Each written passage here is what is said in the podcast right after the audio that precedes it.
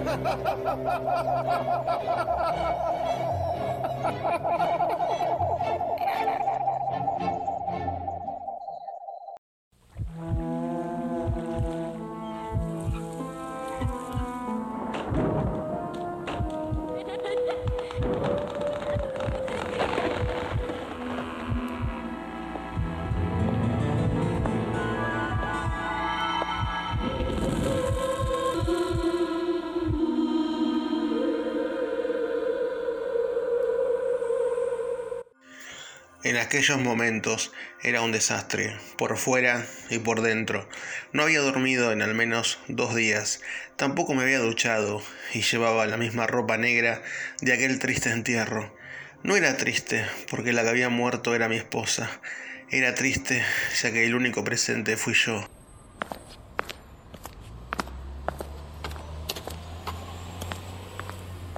Me sentía solo y vagaba por una transitada calle de mi ciudad.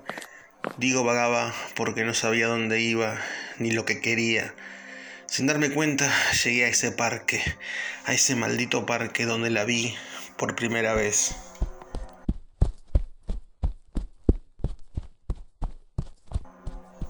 El parque tenía una pequeña laguna en medio y cuando la conocí había salido a correr esa mañana.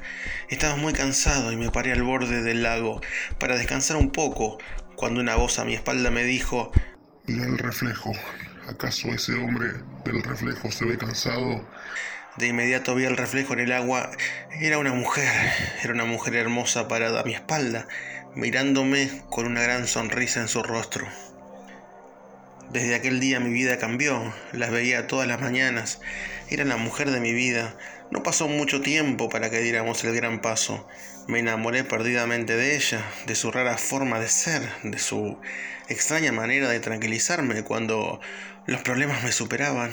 Siempre me llevaba hasta ese mismo lago y me decía, ¿Y el reflejo? ¿Acaso ese hombre se ve derrotado? Todo parecía una telenovela, pero las cosas cambiaron cuando quedó embarazada. Era un embarazo de alto riesgo y yo acababa de perder mi trabajo. A los seis meses de embarazo, la madrugada de un viernes 13 de octubre, mi esposa se levantó con un fuerte dolor en el vientre. Estaba perdiendo al bebé y yo había tomado un somnífero apenas unas horas antes y no la sentí, no la escuché. Y entonces murió a mi lado. Cuando desperté quedé horrorizado. La sangre estaba tirada por toda la pieza. Fue lo peor que me había pasado hasta entonces. Pero mientras miraba el reflejo, aunque realmente no lo estaba observando, solo me perdía en el infinito del fondo del lago. Una voz dulce, femenina, a mi espalda me dijo, como un susurro, mirá el reflejo. Y una voz, una voz delicada, casi como la de un niño, dijo, ¿acaso ese hombre del reflejo es un asesino? Volté de inmediato, pero no había nadie. Sin embargo, las voces seguían repitiendo lo mismo. Así salí corriendo como un loco y solo gritaba, no soy un asesino. Corrí hasta mi casa, me duché y prendí fuego a la pieza. En cuanto todo el lugar quedó completamente quemado, entré y pensé que el fuego terminaría con las manchas de sangre del piso. Pero al contrario, estas ahora tenían la forma de una mujer que abrazaba a un bebé. Me estaba volviendo loco. Recordé por primera vez desde que tenía 13 años algo de mi infancia. Cuando mi madre fue asesinada en nuestra casa junto a mi hermana pequeña, pero de pronto otra serie de imágenes se proyectaron en mi memoria. No lo podía creer, todo quedó claro. En realidad, nunca tomé el somnífero, todo había sido un juego de mi mente. Había sido yo. Yo había asesinado a mi esposa. La apuñalé con una lapicera y saqué a mi hijo de su vientre. Los dejé morir en el piso de la pieza, así como lo hice con mi madre y mi hermana pequeña cuando tenía 13 años.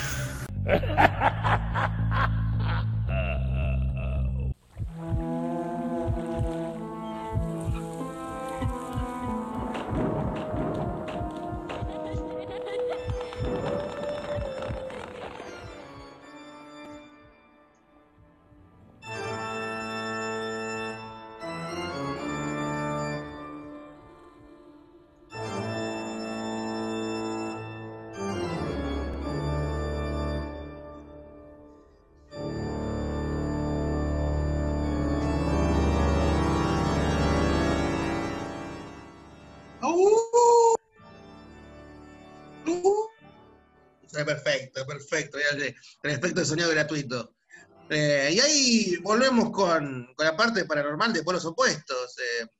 tenemos la parte bizarra, eh, terri- terrible, terrible. Él soy yo. Él soy yo, terrible relato. Eh, la verdad, te deja la incógnita hasta el final. Ahí está, o sea que tenés que escucharlo hasta el final, no, no, no lo podés cortar. No, no, lo, no lo rebobines, porque si lo rebobinas, estás maldito. Te maldigo si lo rebobinas. Claro, si lo rebobinas, eh, va de, de- de atrás para adelante. Claro, claro. Si lo rebobinas, si lo rebobinas, te habla, Claro. habla Satanás. Sí, sí, sí. De Eh, ¿Qué te iba a decir? Sí, fue un, un relato ahí muy, más que nada, no tanto terror, sino más suspenso, ¿viste? Eh, la locura Ujú. de la gente, hasta dónde puede llegar. Y sí, sí. Y la locura, la locura que tenemos nosotros, Miguel. Ahí está, me encanta. Eh, Si llegan a, a nuestro nivel de locura, están, están mal, muy mal. Claro, claro, me quedaba pensando en algo. Por ejemplo, si vos querés quemar una casa, Ale, ¿qué tenés que hacer? Y, y muchas cosas, no sé, nunca quemé una Oh, casa. muchas cosas. Muchas cosas. Sí, sí, tenés que eh, ir, pensar cómo, eh, cómo vas a quemar los cimientos, porque no todo se prende a la misma vez, Miguel. Claro, pero usás carbón, no, ¿no? No, no sé qué, no, en realidad no sé qué usaría para aprender Claro. una casa, no está en mis pensamientos. No, Claro. no. Todo lleva su trabajo, Ale, como bien dijo un- una persona. Y Exacto. cada Miguel. poder conlleva su responsabilidad. Exacto, Miguel. Eh, la verdad es que el relato al principio te desorientaba un poco porque no sabías bien qué había pasado, porque Claro, al no sé. principio te da como un pie de lo que del desenlace. Sí. Bueno, te, te da los dos pies, porque está caminando al principio. Eh, Exactamente. claro, ahí está, de salón. Y, mm, y hoy tenemos un montón de cosas para hablar, Ale.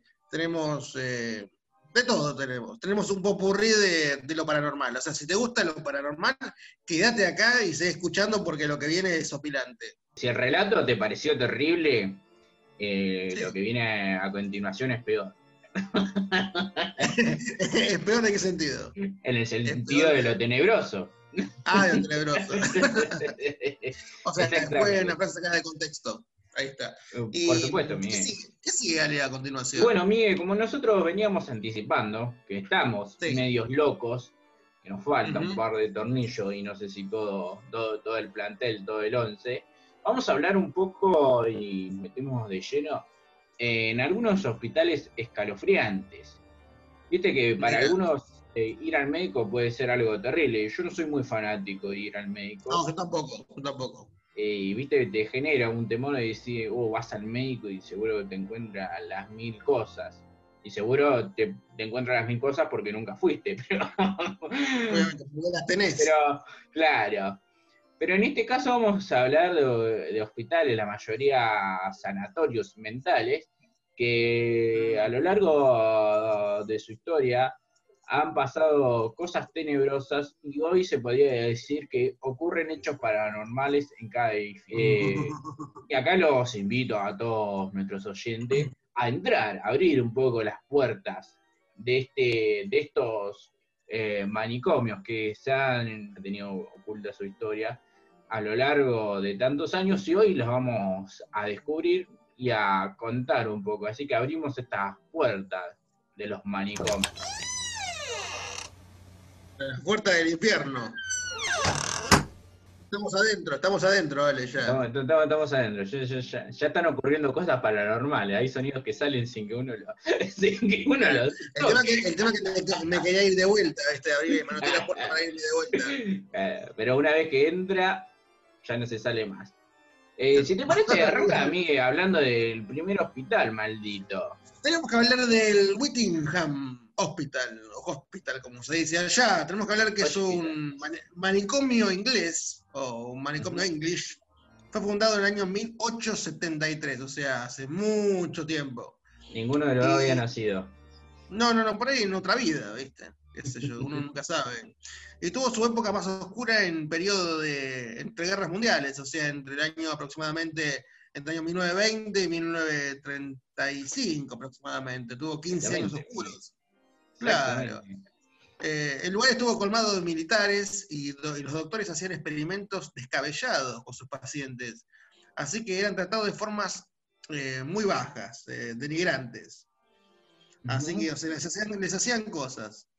Muy, muy feo. Igual eso no sé si es, es un grito de, de que no le gustaba, no sé, era un grito raro ese. Eh, el hospital fue usado en periodos de entreguerras, como decíamos bien, por militares. O sea, ya cuando dicen por militares te das cuenta que eh, algo pasaba, algo pasaba. Su capacidad fue de hasta 3.500 pacientes. Mirá, Es mucho, muy grande, Ujú. muy grande. Eh, y bueno, después que mm, terminó la guerra, el centro comenzó a ser usado para realizar experimentos con los pacientes. O sea, se le inyectaban vacunas, como todos sabemos, en su primer momento se experimentaba con seres humanos después de animales. Claro, sí, lo que pasa es que eh, por lo general lo que ocurre en las guerras es que, viste, que hay como una etapa donde el Estado deja de supervisar ciertas cosas y entonces eh, se abre la puerta para hacer cosas ilegales en busca de una prosperidad, en en busca de una, men- eh, de una mentirosa prosperidad, porque se empieza Claro, a hacer obvio. experimentos con las personas en busca de ganar una guerra. Es como que se dice que la guerra vale todo, ¿viste? La frase la típica, vale todo. Claro. Eh, y bueno, hubo muchos abusos ahí, por ejemplo, a los enfermos se les arrastraba por el pelo y se los golpeaba. Eh, también hubo una denuncia en que un enfermero, claro, sí, sí, sí, sí. Mm, Finalmente di- hubo una denuncia que, en la que un enfermero derramó alcohol sobre el pie de un paciente para luego incendiarlo, así que era un, un piromaníaco, parece. Sí, sí, hablando de incendiar cosas, Miguel. Claro, ahí. Y finalmente el centro cerró en el año 95. O sea, en el Tremendo. 95 dijeron, Sí, sí, sí, pasa, eh, ya estamos hablando en nuestra década, en la década del 90, Miguel. Eh, Claro. Tremendo cómo se hace la vista gorda en ciertos casos y el sufrimiento, y cómo a través del sufrimiento que va quedando en esos lugares, que al ser abandonados, como que todavía queda como una cierta energía, Negativo. Sí, sí, cierta energía negativa. La, Viste que se dice cuando en un lugar donde se acumula tanto sufrimiento, todavía como que se mantiene ese ambiente de sufrimiento, esa tensión, y más cuando está abandonado, que se concentra todo eso. Pasa eso. Sí, sí, sí. Así que, bueno, todavía el que lo quiere ir a visitar lo puede ir a hacer. Eh, yo no me atrevería a entrar, la verdad es que soy muy cagón. y por eso hago estas cosas. Por eso hago cosas paranormales con una cierta. Las hacemos con una cierta diversión, se podría decir, eh, para no asustarme tanto. Obviamente, obviamente. No, hasta acá no pasa nada, hasta ahora no pasa nada. Vos decime, Miguel, vos decime, si llega a pasar algo extraño, decime porque terminamos acá el programa. Pasamos a hablar al- del segundo hospital, en este caso también es un sanatorio mental, en este, el sanatorio mental de Healing Hill, que era un gran complejo hospitalario, abandonado por más de un siglo de antigüedad, el cual hoy en día se encuentra en ruinas, eh, olvidado y a pesar que hace tan solo 20 años cerró, o sea, más joven que yo. Sí, sí, que yo. Claro. Cuentan que aquellos que han visitado el lugar se pueden oír extraños sonidos. Miguel. Bueno, como decíamos, eh, al ocurrir cosas malas, viste, como que queda como una. No sé si quedará como una. como una cierta. Energía. Claro. O también uno eh, se predispone a escuchar cosas. Para mí es un poquito de ambas. O sea, ve el ambiente y dice, bueno, voy a, voy a ver uno, un hospital abandonado, una cosa que encima queda en la nada misma. O sea, eh, imagínate un hospital en medio de un bosque.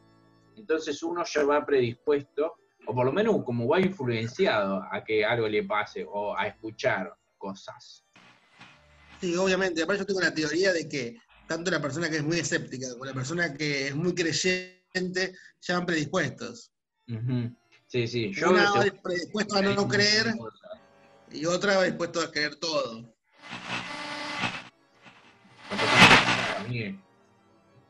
Ahí está, ahí está. Nos quieren sacar del aire, por Lo eso. quieren, sacar, lo quieren sacar del aire. eh, los fantasmas están haciendo boicot para que esto termine, pero nosotros vamos a seguir. Hasta que alguno No, pasa. Eh, en un hospital como ese, manicomio, terminamos nosotros. Sí, olvídate. encima, lo peor de todo es que cuando nosotros vayamos lo van a cerrar. Después de Claro. atenderlo, lo cierran. Y después nuestros espíritus queden ahí para siempre, tipo Titanic. Claro, haciendo programas. Está buena, está buena esa, me gusta. me gusta. Hay que hablar que el hospital de Hayden Hill contaba con una capilla, residencias para los trabajadores, incluso eh, había una zona para aquellos eh, enfermos que tenía, que sufrían enfermedades infecciosas. Todo eso en un lugar totalmente aislado, entre bosques y extensas vegetaciones, lejos de la ciudad, el cual permanecía conectada mediante un tren propio. Así que imagínate que te tenías que tomar un tren para llegar al lugar que estabas más deshabitado. Y obviamente, como todo lugar, creo que como que los manicomios, por lo general, se construyen a las a, a las lejanías de las ciudades, como que quieren ocultar algo, más en esa Claro. época, como que querían ocultar las cosas que hacían. Claro, por eso se usaban para experimentos. Obvio, obvio. Eh, Bueno, muchos hospitales, muchos sanatorios mentales, eh, por aquella década, década del 50, del 40, eh, por lo general, o sea, internaban a personas que en realidad no estaban, eh, que no tenían problemas mentales, sin embargo sufrían o aquejaban ciertas enfermedades, no eran para que los traten como locos. Entonces aprovechaban de eso para hacer experimentos como eh, muchos ya conocemos eh, la lobotomía, también se los electrocutaba a los pacientes, y bueno, se le hacía un montón de barbaridades que obviamente, por suerte, quedan ya los mínimos. Ya casi es extinto estas, estas prácticas. Claro. Sí, igualmente eso, lo que sigue pasando, creo, en la actualidad, eh, es que practican con pastillas, ¿viste? Le dicen, bueno, vamos a tomar esta pastilla que es experimental, eh, para ver qué pasa, ¿viste? Y también es heavy eso, porque no sabes qué estás tomando, no sabes qué puede pasar. eh, es un tema. Hay que decir que el hospital funcionó hasta 1994 eh, y se encargó de enfermos mentales y de madres solteras que quedaban embarazadas. Hoy el lugar está totalmente abandonado, eh, hay que decir que está en ruinas porque se está como cayendo y todo eso. Y, y es un centro, digamos que es un centro turístico para aquellos fanáticos de lo paranormal que quieren vivir Ah, o, ser parte de una experiencia aterradora. claro. Así que el lugar obviamente es poco, poco amigable, eh, la parte del sótano, las partes eh, donde están los pacientes más peligrosos y todo eso está totalmente deteriorado, eh, que hace todo a, a una perfecta película de terror, se podría decir. Claro, claro.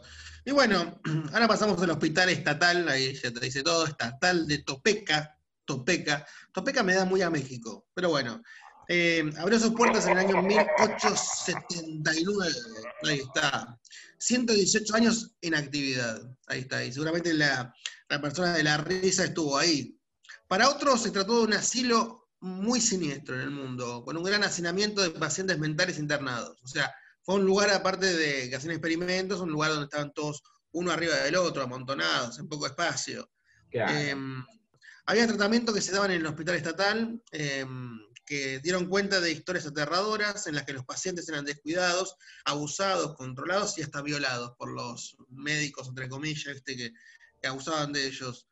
Así que incluso debido a las historias, ahí está, se le cayó algo ahí. Eh, ese que es un fantasma muy descuidado, está tirando cosas. se enojó con el programa, me parece. ¿Sabés lo, sabés lo que pasa? Que los, los fantasmas no, no toman valor de las cosas, porque ellos los pueden romper. Tienen que tomar más valor de lo- del precio. Claro, que no- mientras que no se me lleven la, la olla, está todo bien. Eh, ¿Las que? ¿Las ollas? La soya, déjeme Las la soya. ollas.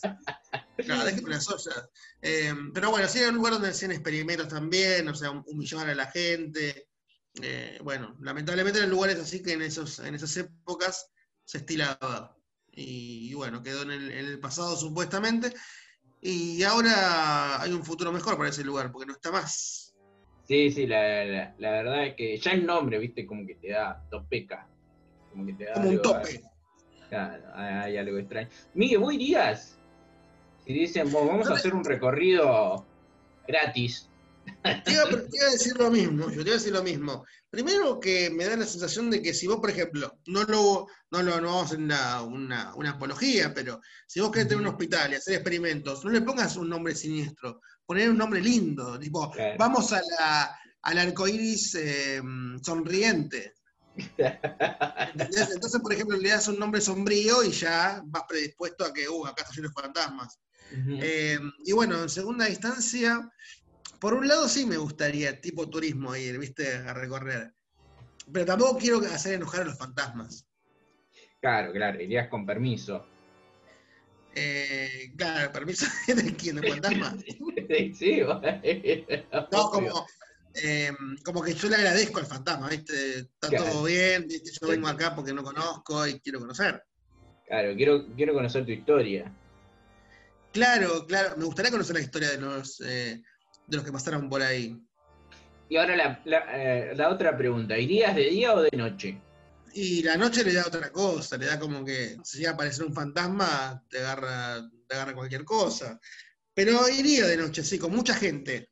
Con mucha gente. Co- co- Cosa que seamos varios, ¿viste? Cosa que, que- que Claro. lleven algún otro. Si caemos, caemos todos ahí. Claro, Sí, olvidate. sí, sí. Si me llevan de las pies, me Aparte yo aprendí de las películas de terror que siempre tenés Sí. que ir con el más, el más lindo, el más fachero, porque nunca muere. O con una chica. Así que yo siempre me pego al más musculoso, ¿viste? al más rápido. Entonces aproveché, aprovecho. Claro, bueno, sí, yo, yo en mi caso también iría de- con mucha gente, ¿viste? Como que ir solo. Ya con, Iba, de- Ya. iba un botín. no, ya con que seamos tres a mí, a mí me es suficiente.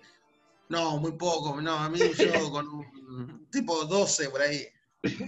todo, todo, un, todo un equipo de fútbol junto con el árbitro. A mí, me da- a mí me daría mucho miedo, me daría mucho miedo, por ejemplo, poner que seamos seis. Y en un momento un tarado te dice, uy, no, vamos a dividirnos, dos y dos y dos. No, no. Los ¿qué cabos tal? a palo, los cacheteo. no, no, pues si le, le- le pegás es uno menos. Y se, se baja el número de gente. O sea, ¿Yo sabés con qué iría? ¿Con quién o con qué? No, ¿con qué? Porque me parece que.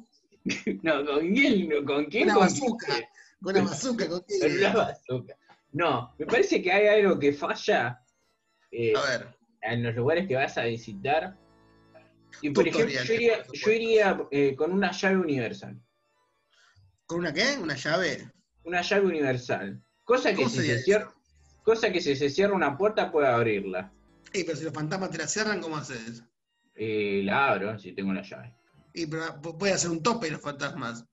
Bueno, voy con un una, fantasma muy, muy musculoso. con una barreta. Ya iba, con la barreta iba a saquear, iba a saquear el. Era un tesoro ahí que había. Eh, yo creo que los fantasmas no son malos. Se divierten ellos. Sí, yo, yo también, si sería fantasma, imagínate, estoy, o, sea, estás por la eternidad capaz atrapado en ese lugar y bueno, si viene alguien, al fin viene alguien, qué sé yo, y bueno, te divertís a, a tu modo. No le podés hablar, entonces la única, Yo, la única forma de comunicarte con él es asustarte. asustarte. yo me sentiría mal como fantasma si lo asusto y le pasa algo. Claro, claro, claro. Bueno, un amigo más. un amigo Claro, vení conmigo. Quedaste. Sumamos amigos. Quiero tener un millón de amigos. Claro, pero hay que tener un amigo y dijo, bueno, a este ya está. Quiero tener un millón de amigos y así más fuerte poder asustar, qué sé yo. Claro, claro, claro. Pero bueno, pero sí, es una buena. Ah, yo te cuento algo, te cuento algo. Yo Cuénteme, hace, cuénteme. eh, hace tres años Sí, eh, fui a la cárcel de Ushuaia, ¿viste? Eh, sí, ahí ya sabíamos, y sí. todo. Que- Eh, medio heavy ahí también. Ahí medio heavy, porque. Sí, sí. ¿Cuánto- Eh. ¿Cuántos meses estuviste? eh, no, no, no, no. Me, me, me- rajaron, porque no, no podía hacer nada ahí. Era mucho frío. Bueno, contanos, ¿cómo, ¿cómo fue la experiencia? No, no, fue. Estuvo lindo el lugar, pero como turista, ¿viste? No. Sí, sí, sí. no, no, sí, no me hubiera gustado, no me hubiera gustado estar en ese momento ahí, en el medio de la nada. Pero bueno, pero hubo muchas muertes, muchas, muchas cosas turbias en esos, esos lugares. Bueno, si te parece, lo dejamos como, como punta para el próximo capítulo de lo paranormal, cárcel, Ah, mira la cárceles puntita. malignas o cárceles eh, peligrosas o misteriosas. Ya las cárceles son peligrosas ya ahora. Digamos, ya después también. Es como- ¿Cuál es? vos eh, Ale, ¿una vez entraste en una cárcel vos? Eh, eh, ¿Cárcel ahora? No, no, no, creo que no. Creo que no. A mí me gustaría entrar a una cárcel ahora, a ver cómo es la, eh, los requisitos, todo lo- el papeleo. Me gustaría un día, y hacemos un, por ejemplo, un documental para polos opuestos. Estaría bueno. Creo que va a ser el documental más desinformativo que pude llegar a ver en la historia. Pero tranquilamente lo No, podemos hacer. hacerlo. Vamos los dos juntos, Ale. Claro, claro. Sí, sí. Bueno, seguimos con los hospitales diabólicos. Eran diabólicos. Hay que hablar. Esto se va a la vida. Hay que hablar de eh, el hospital, eh, eh, el hospital estatal de Treton. ¿Estás ahí, Miguel? Porque te, noto como ido. Me gusta mucho ese hospital, es gigante, parece una universidad. Sí, sí. No sé qué universidad, pero bueno. Una universidad medio peligrosa. no sé qué universidad pero bueno. Hay que decir que el director de este hospital eh, fue Henry Cotton. Cotton. Cotton. el cual era un doctor perverso. Y, Y acá después vino acá y puso un supermercado, una cadena. claro, le sacó la L. Hay que decir que asesinó a muchas personas. En este hospital Mal. todos los días había un muerto, ya sea por causas naturales, asesinato por parte de él o asesinato por parte de otro paciente. Mm, Ya. Tremendo. Qué viera. Hay, hay que decir que el doctor Cotton, creyendo que las infecciones eran la clave de las enfermedades mentales, hizo que su personal extrajera dientes y otras partes del cuerpo que pudieran infectarse de los pacientes del hospital. O sea, él creía que las personas que estaban locas eh, o sufrían algún problema mental era porque sufrían, eh, padecían de una infección entonces le decía, bueno, no, sacale el diente porque tiene una infección y lo hace tener un problema mental. Cortale el brazo porque está infectado. Y así sucesivamente. Claro, hasta que el tipo quedaba sin lugares para cortar. Exacto. mi- Bueno, una, una locura. ¿Ves? Es- son estos tipos de teorías locas eh, que se experimentan en, en estos Sí. lugares. El legado de Cotton, eh, hay que decir, duró bastante tiempo después.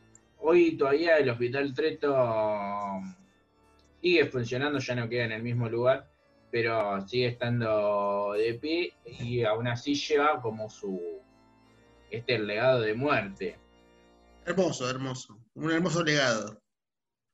Y hay que decir que, eh, bueno, Treto, eh, Cotton murió en 1933 y los experimentos de las extracciones de los dientes se siguió haciendo como norma hasta 1960.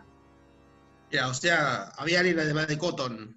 Claro, sí, sí, sí, algún hijo, un cotoncito. Mm. Está, era, era- un botón ese. Claro, Pero, claro. y Tremendo. bueno, A, a tremendo. A vos, Miguel, ¿te gustaría, por ejemplo, no sé a qué hospital irí, vas o sos recurrente a ir, pero te gustaría saber si hay alguna historia macabra, macabra del hospital ese a donde asistís? Yo creo que en todos los hospitales pasaron cosas re macabras. Yo creo. Y más la historia nuestra, que la historia nuestra es muy reciente, la parte de la dictadura, todo eso. Eh, Mm. deben haber pasado cosas muy, muy heavy ahí. No, no hablamos de espíritus ni nada, pero pasaron un montón de cosas que se ocultaron cuerpos, un montón de situaciones muy, muy complejas. Sí, muy ahí, por lamentable. ejemplo. O- obviamente se ocultaron cuerpos, se llevaban cuerpos a hospitales, después se quemaban, eh, Mm. después desaparecían, o sea, por, los, por la historia nuestra, es medio heavy, los hospitales públicos en especial, y comisarías, ni, ni hablemos. Un día tendremos que hacer un, eh, una, una historia acerca de las comisarías, que eso sí es heavy, heavy, ¿viste? La parte de los calabozos. Sí, hay, que- hay, eh, hay que decir por lo que ocurrió con la dictadura militar acá en Argentina, tanto hospitales como comisarías se tiñeron de sangre. Sí, ob- obviamente, se llevan cuerpos que eran NN y después se, nunca más dijeron que, que había pasado con ellos. Eh, pero sí, los espíritus seguramente están ahí vagando. Digo, la gente que cree, imagino que esas personas quedaron ahí. Yo, por ejemplo, no me gustaría ir a un hospital eh, a las 2 de la mañana, si se pudiera. Y todo, todo depende.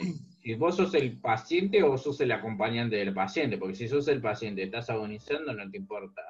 Si Ah, no, eso no, obviamente. no, Pero ahora, si sos el acompañante y qué sé yo, y te toca ir al hospital, y lo peor de todo, estar en la sala de espera y solo, yo te digo que, No, lo- pero sí, que, me- he tenido el, infortunio de ir a hospitales en, en plena madrugada, y yo te digo que es, eh, es un lugar frío, la verdad. Obvio. y además que no, al no concurrir tanta gente es como un, en un momento es un silencio eh, penumbroso. No, ¿sabes? A mí lo que me daría miedo, bueno, yo fui a hospitales cuando era más chico y mm, me daba mucho miedo el, el ascensor del hospital de niños, ahí en Ludovica, enfrente del Parque Saavedra. Era muy feo, nu- nunca me gustó ese ascensor. Aparte muy viejo, muy tenebroso, las escaleras muy chiquititas, no, nunca me gustó. Y segundo, siempre me dio miedo el estar en un hospital y escuchar los gritos de la gente a la Claro. madrugada. ¿Te imaginas a la madrugada a las 5 de la mañana que empiecen a lamentarse? Claro, no, sí, sí, una situación terrible. Que, que es, no- Bueno. que es normal, obvio. Pero bueno, pero da un poquito de Sí, sí, obvio. Oye, igual, eh, yo, yo la verdad le tengo un gran cariño al hospital de niños de acá de la ciudad de La Plata, Argentina, eh, porque en su momento yo estuve como un mes internado y la verdad tuve, me trataron de 10. No, no, a mí, a mí también. Me da miedo nada más el ascensor. Claro, eh, viste cuando cierra las puertas, viste, tenés ese miedo Eso de, me da que- miedo. La rejita, la rejita del ascensor me da miedo. de un centímetro más, un centímetro menos, te corta cuando cierra. Claro, a mí me da miedo eso, me da miedo la, la rejita cuando encima tiene como tres rejas. O decir, ya está. Acá, En alguna pierdo un brazo. claro, claro. No, pero el hospital sí, yo cuando iba, era chico, era unos campos los tipos. Me ponían la vacuna a mí que yo no, no me dejaba fácil. Pasamos al último hospital. Escuché, Sí. escuché una voz, hay una voz del más allá, me parece. ¿El más allá o el más acá? No sé. No, ah, fui yo, fui yo. No, fui yo que hice la voz. Ah, ah, está bien. Hola, hola. Ahí está. ah. Eh, vamos. esto se está poniendo extraño. No, extraño, extraño. Y lo último que tenemos, hablamos de túneles, ¿no, Ale? Eh, los túneles del Hospital Rivadavia, así que mire, te dejo para que lo cierres. Ay, me da miedo. O sea, lo abrí y lo tengo que cerrar ahora. Bueno, tenemos que decir que. mm, A ver, acá estamos. Eh, tenemos que los túneles del Hospital Rivadavia, ahí algo que nos toca de cerca, ¿no? Sí, ahí en- se podría decir el Hospital Rivadavia, que queda en Capital Federal, sobre la avenida Las Heras. Hay que decir que hay como eh, un par de historias que rodea Sí. tanto al hospital como a los túneles que se encuentran por debajo. Hay un fantasma de la enfermera, dale, mira. El fantasma de la enfermera, mira. Es una imagen de una mujer regordeta, ¿viste? Regordeta, una chica, una chica regordeta, vestida con el delantal y, mm, los el típico uniforme de, de otra época, que se hizo visible en muchas ocasiones.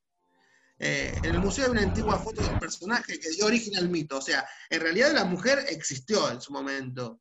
Y lo que se ve ahora es el fantasma, o sea, la imagen de la mujer. Así que tenemos que decir que en el área de genética, un estudiante observaba muy concentrada a través del microscopio cuando de pronto sintió la presencia a sus espaldas.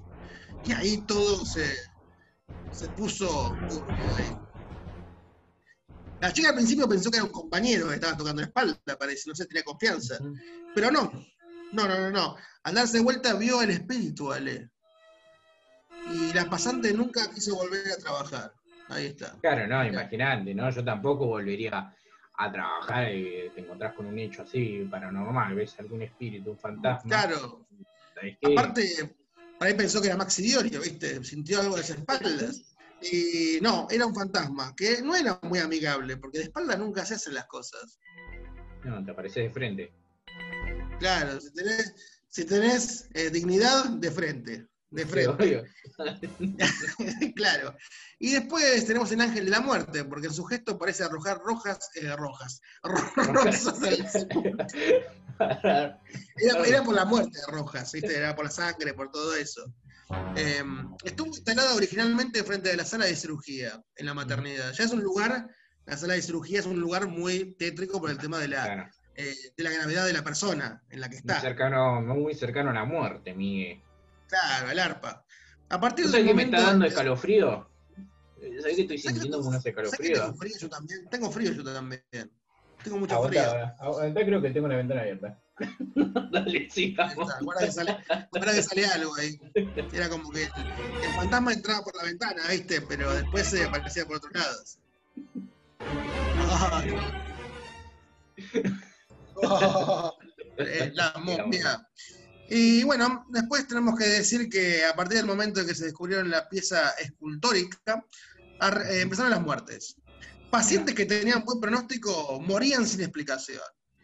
Entonces, las monjas, las monjas de Nuestra Señora del Huerto, que tenían gran injerencia, o sea, ya eh, eran, eran amigas de la administración, se podría decir, Sí, retiraron la obra y la emplazaron o la pusieron en un lugar donde su influjo maligno, o sea, donde su malicia no podía hacer eh, daño.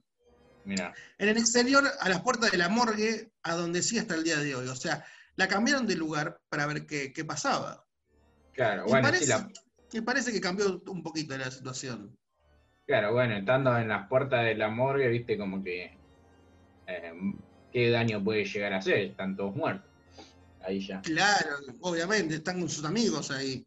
Eh, por ahí quería hacer una tertulia, una juntada. ¿Viste? Eh, el mito del ángel de la muerte tiene vinculación con el Mothman, que es el hombre polilla, que es un ser humanoide de dos metros de altura.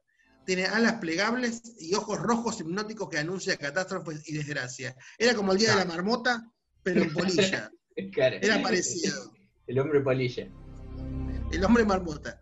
Pero igual, dos metros es muy alto, ¿viste? Es muy alto. No juega al básquet de casualidad. No, y aparte con las alas estaría buenísimo, tipo. Enfocaba a todas. Claro, fíjate. Bueno, hay, hay que investigar un poco más sobre el hombre polilla. Sí. Botman. Bueno, con un poquito, con un poquito de raid, un poquito de. sale, ¿o no? Claro, olvidate, último una mezcla entre, entre un detergente y raid y ya está. Pero sí, que se te aparezca un tipo de dos metros ahí con alas. Eh, Terrible, el ángel, el ángel de la muerte sería. Claro, el, el ángel destructor. Bueno, bueno, vos sos un ángel, Miguel. Claro, soy Miguel Ángel. Claro. Soy de The Angel, The Angel. Eh, pero sí, sí, sí, sí. Tengo parte de ángel yo. Así que, sí, el nombre no pero bueno. Pero soy, soy un ángel bueno yo. Bueno. Ahí está. Bueno, me voy a agregar una cosita más sobre mm, A ver, a el túnel del hospital Rivadavia, que hay que decir que en su momento, recién que mencionaste a una de las hermanas, una de las monjas, el Las hospital monjas. tenía su propia capilla ahí en los túneles. Y la verdad es que estuvo un tiempo funcionando, pero eh, ocurrieron rarezas, se podría decir, ruidos extraños y todo eso, y por lo tanto se consideró cerrarlo y se mantuvo cerrado eh, hasta el año 2009, 2008, que fue cuando lo volvieron a abrir tras la muerte de un canillita, que el canillita pidió especialmente que lo velen ahí en, en esa capilla, ya que el canillita laburaba ahí en la zona del hospital. Mira, mira qué cosa. Eh, sí, todo puede pasar, Ale. Es así. Eh, igual me, dio un poquito de miedo el tema de los hospitales. Sí, sí, sí. eh, O respeto, no sé, miedo, no sé, respeto me parece. sí, hay que- hay- hay- a todo hay que tenerle respeto, más allá de que nosotros eh, algún chascarrillo, alguna risa, a- la licuadora, eso. hacemos, eh, acompañamos eh, cada situación eh, para no hacerlo tan tenebroso y compartir un buen momento de paranormal. Es un paranormal extraño lo que hacemos. Si ya lo paranormal es extraño, lo nuestro es una rareza. ¿Te imaginas que la gente le digamos paranormal y después escuche que estamos riéndonos? La gente debe decir, estos locos. Es que estamos poseídos. Me está, Claro. está está poseyendo a mí el demonio. Está poseído, pues sigue hablando igual. Eh, sí, es una cosa muy rara. A mí me gustaría, yo donaría mi cuerpo para ser poseído, pero ser poseído bien, poseído bien, tipo, no sé, el fantasma sabe dos idiomas, me gustaría, tipo, eh, como que sea alemán en ese momento. que sea alemán. Entonces hablo en alemán. Está bueno, está bueno, no sé, no sé si. No, no, no, yo, mi, mi cuerpo es sagrado. Ah, bueno, está bien, está bien, está bien, Es, un, es un templo. Está puro. No, no, no, no, yo dije que te apures. Bueno, está bien. Vamos a salir de ahí maravilla. Yo lo Eh, publicito. Ya, está, lo glorifico. Tenemos que decir que lo hacemos de, de buena onda, ¿viste? Nada, está todo bien con los fantasmas. Nah, está- con, con todo respeto, creo que, Obviamente. que les causamos alguna que otra gracia a nuestros amigos fantasmas. Seguro, seguro. Un día hay que preguntarle por qué en algunas casas sí en algunas casas no. La pregunta del millón. La pregunta del millón. eh, ¿Por qué en algunos lugares tampoco sí te estoy invitando a nadie, ¿eh? No, no, no, no. Al piojo, no, No. estoy invitando a nadie, que sigan en otras Ya mi, casas. ya mi lugar, ya mi lugar es demasiado chico para que, para que venga alguien más. Eh, y ahí pasaron los hospitales más, más raros, más bizarros, más paranormales de la historia. Ahí está, ahí está. Para mí que puedo hacer lo segundo. Eh. Y, eh, si te parece, eh, nos vamos despidiendo. No sé si querés agregar algo más, dedicarle este programa a alguien. Ah, ah, eh, bueno, se lo dedico a todos los que me conocen, a Aptra. Y, ah, no, perdón. Eh, no, eso, eso cuando nos den el premio. No, que te iba a decir que no tiene nada que ver con hospitales, pero yo me acuerdo que fui en Córdoba. Hay un hotel que se llama Hotel Edén, Que después si querés, te va a causar impresión. Eh, se llama Hotel Edén, que está abandonado ahora, pero hay un montón de historias ahí eh, turbias con respecto a ese hotel. Y hacen Turbias. tours turísticos, claro, hacen tours turísticos, y yo fui, me acuerdo. Y el tipo, el tarado, el tarado del guía, para hacer, para hacer más ameno la, el tour, la, la situación. Contrata a dos taraditos más y te asustan. Entonces vos vas, te dicen, no, vaya por ese lugar oscuro. Y hay dos que te van asustando por el, por el hotel. Así que si vas a ese hotel, Ale, te van a asustar. turbio, como la barba de Will. Claro, como, los, como los montes de Escocia. Yo casi, casi me, me muero ahí en ese hotel. Sí, no, casi. Eh, lo peor fue que yo pensé que era un fantasma. Y cuando sentí que era algo corpóreo, que era una persona, me Sentía más. que- se ta- sentí que se estaban propasando de más. claro, dije, ¿me dejo, ¿me o no? Y bueno, al final pedí ayuda. Me quedaba. Para mí esas, esas cosas uno las tiene que avisar porque imagínate si vos te morías de un infarto, Claro. eh, eh, que por suerte no ocurrió, porque si no, no ¿Te estaríamos imaginas, diciendo. te imaginas- te imaginas que el guía dice, bueno, si se muere uno, matamos a todos, ya está. Que no se sepa, ya está. Po, po, po, po. Ya está, que no, se sepa qué pasó Pero, acá. o sea, por suerte seguís vivo, o eso es lo que yo creo, o sos un espectro. o por, ahí, mo- o por ahí morí ahí, por ahí morí ahí. Sos un espectro y yo no me estoy dando cuenta de la situación. Espero que no, pero bueno. Era un espectro arcano. Ahí está. Claro. Eh, pero imagínate si te morías. Alto, alto quilombo se, se comía el, el guía. Y de todo el paquete turístico y todos los que están involucrados en dicha situación. Claro. Claro, ¿viste? Hay cosas que hay que tener cuidado, ¿viste? No hay que llevarla al extremo. ¿Para qué? Para, está, está bien un pequeño susto para, hacer vibrar el corazón, pero no demasiado, porque te va a hacer pasar para el otro lado. A lo bueno que después nos dieron comida gratis y todo bueno. Olvídate, olvídate, después del susto dame bebida, comida, pues. Te rompo todo. ¿No ¿Viste, que, cu- viste que cuando te asustás se te abre el apetito. Obvio, a mí se, todo siempre. Cuando me asusto, Vivo cuando con miedo asusto, yo. Obvio, obvio, todo el día, todo el día. Y bueno, ahí fue la anécdota del Hotel Edén que se llama, así que. Y bueno, Bueno, quedó para la próxima yo voy a contar un- un- un- una anécdota paranormal. No, pero no parece, no, acá no parece ningún fantasma, eran dos que intentaban asustar.